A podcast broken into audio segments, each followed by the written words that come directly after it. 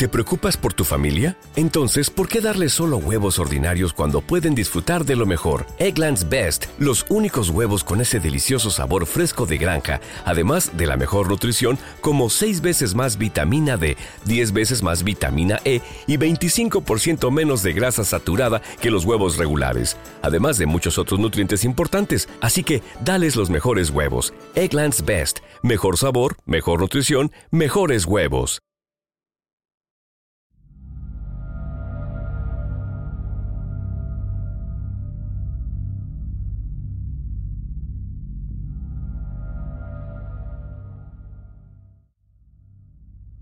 Desde el Paleolítico, el chamanismo sería la protorreligión más antigua. Ha influido en los ritos y creencias de carácter religioso. El origen de la poesía, la pintura rupestre o el arte en general están ligados al chamanismo. La primera literatura oral procede de la actividad chamánica. Incluso la medicina es chamánica en su origen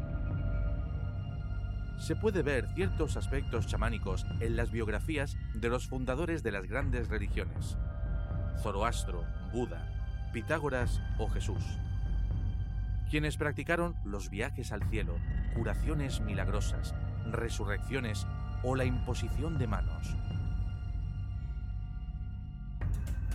El chamanismo es el sistema religioso más antiguo conocido data de finales del Paleolítico Medio, hace unos 50.000 años. O puede que sea anterior. El chamanismo define a quienes hacían lo posible por curar enfermedades físicas o mentales. Tenían conocimiento sobre el clima, observaban los astros, predecían el cambio de las estaciones. Conservaron y transmitieron las historias sobre cosmogonías de forma oral y trataron de comunicarse con el mundo espiritual. La palabra chamán proviene del pueblo siberiano Tungus. Las funciones que realizaron los chamanes dependieron del momento y lugar que les tocó vivir. Sus funciones fueron desde la curación mediante sustancias puras o mezcladas, preservar las historias como instrumento educativo, capacidad de ver eventos futuros y pasados. O actuar como psicopompo o guía para almas que han de encontrar su camino al otro mundo. Lo más común fue tener una organización de sacerdotes chamanes según sus poderes o facultades. Digamos que fueron los médicos generales, psicólogos y psiquiatras en aquellos años. Uno de sus métodos más empleados fueron los placebos. El ritual, la parafernalia y los amuletos se aplicaron como medicina inocua. Las gentes creían en los poderes del sacerdote o espíritu. En su conjunto, todo ello funcionó como un remedio al mal de una persona, ya fuese físico o espiritual. En ciertos lugares se cuenta que el chamán podía convertirse en cualquier animal. Esa transformación la llevaban a cabo para comunicarse con otras entidades espirituales por una guerra o venganza. El fenómeno protorreligioso en la humanidad nació cuando se le atribuyeron poderes sobrenaturales a cosas naturales como el fuego o los rayos. El animismo consiste en la idea de que todo tiene un alma hasta las piedras. Para ellos, el fuego tenía su espíritu. Fue su primera arma contra la oscuridad y sirvió para calentar la cueva, cocinar o defenderse de sus depredadores. El fuego era un espíritu dual. Si estaba controlado, era fundamental para la tribu. Pero si desataba su furia, era altamente devastador era la extensión del sol y simbolizó la luz, el calor y la protección. Los humanos estábamos indefensos en la oscuridad y débiles ante el frío extremo.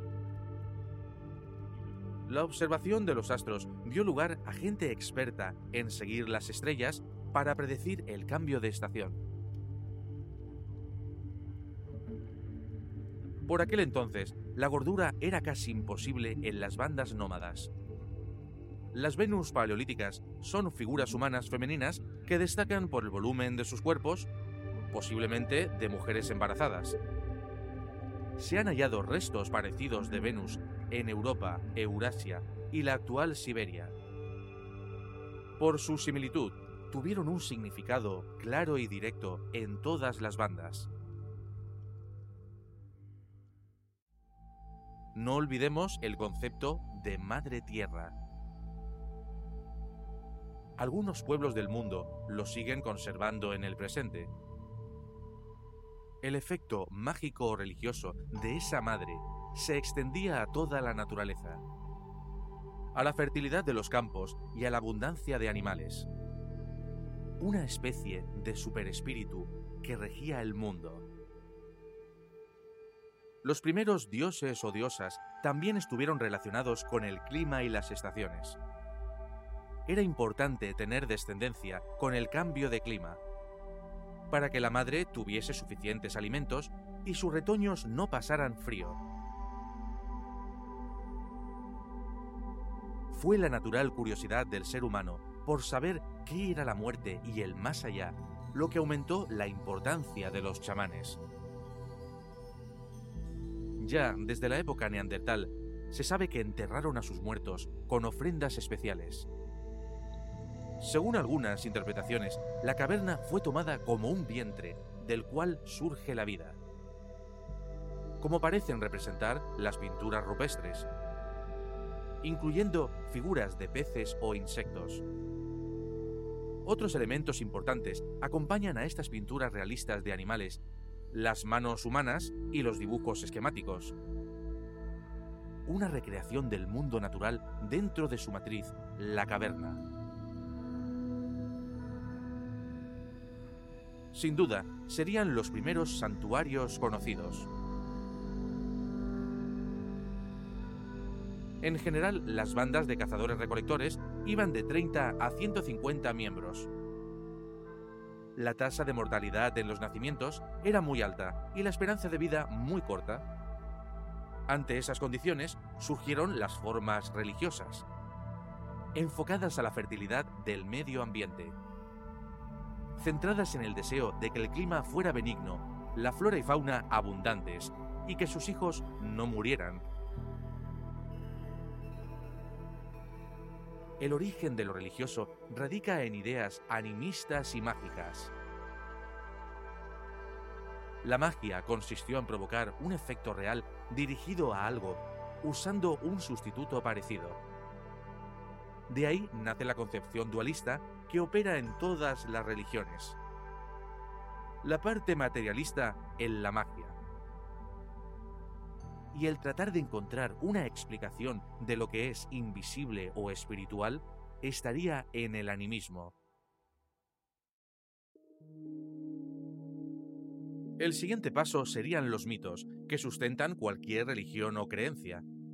Suelen narrar una lejana época de milagros en el que las cosas eran diferentes o sucedieron hechos extraordinarios. En todo mito encontramos la dualidad que he mencionado. La lucha del bien contra el mal, la abundancia frente a la necesidad, los polos opuestos. Todos ellos, el mito, la dualidad, el animismo y la magia, tuvieron sus principios en el chamanismo. Sirven para dar respuesta a una necesidad universal en el ser humano definir su relación con el mundo que habita, otorgarle significado.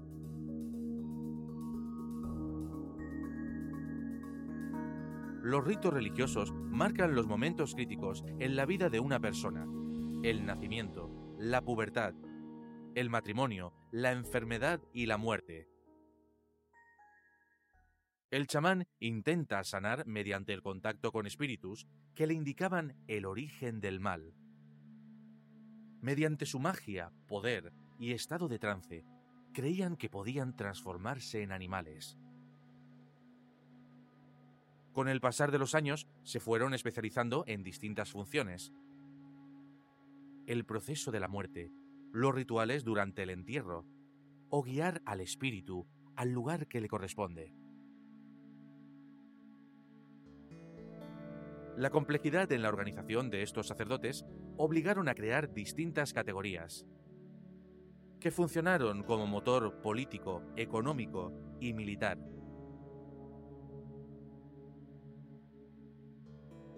Los arreglos y signos externos que los identificaban varió según la cultura. Desde tatuajes, pinturas corporales, collares de dientes animales o humanos, hasta llevar plumas o pieles en sus cabezas. Y utilizaron objetos cerámicos, pieles, huesos y demás con un significado específico y exclusivo para cada ritual. Para este rito, la música era fundamental. Los instrumentos más comunes fueron las trompetas de caracoles, maracas, atabales, tambores y flautas, para inducir un estado de éxtasis. Las piedras adivinatorias fueron una primera forma de predicción. Algunos chamanes portaban un bastón especial. Los vaciaron en su parte superior al moverlos, sonaron como una pequeña maraca, una manera de convocar a los espíritus en sus oraciones. Las máscaras y el atuendo mostraron su transformación y su poder. Las máscaras funerarias repelían a los espíritus negativos.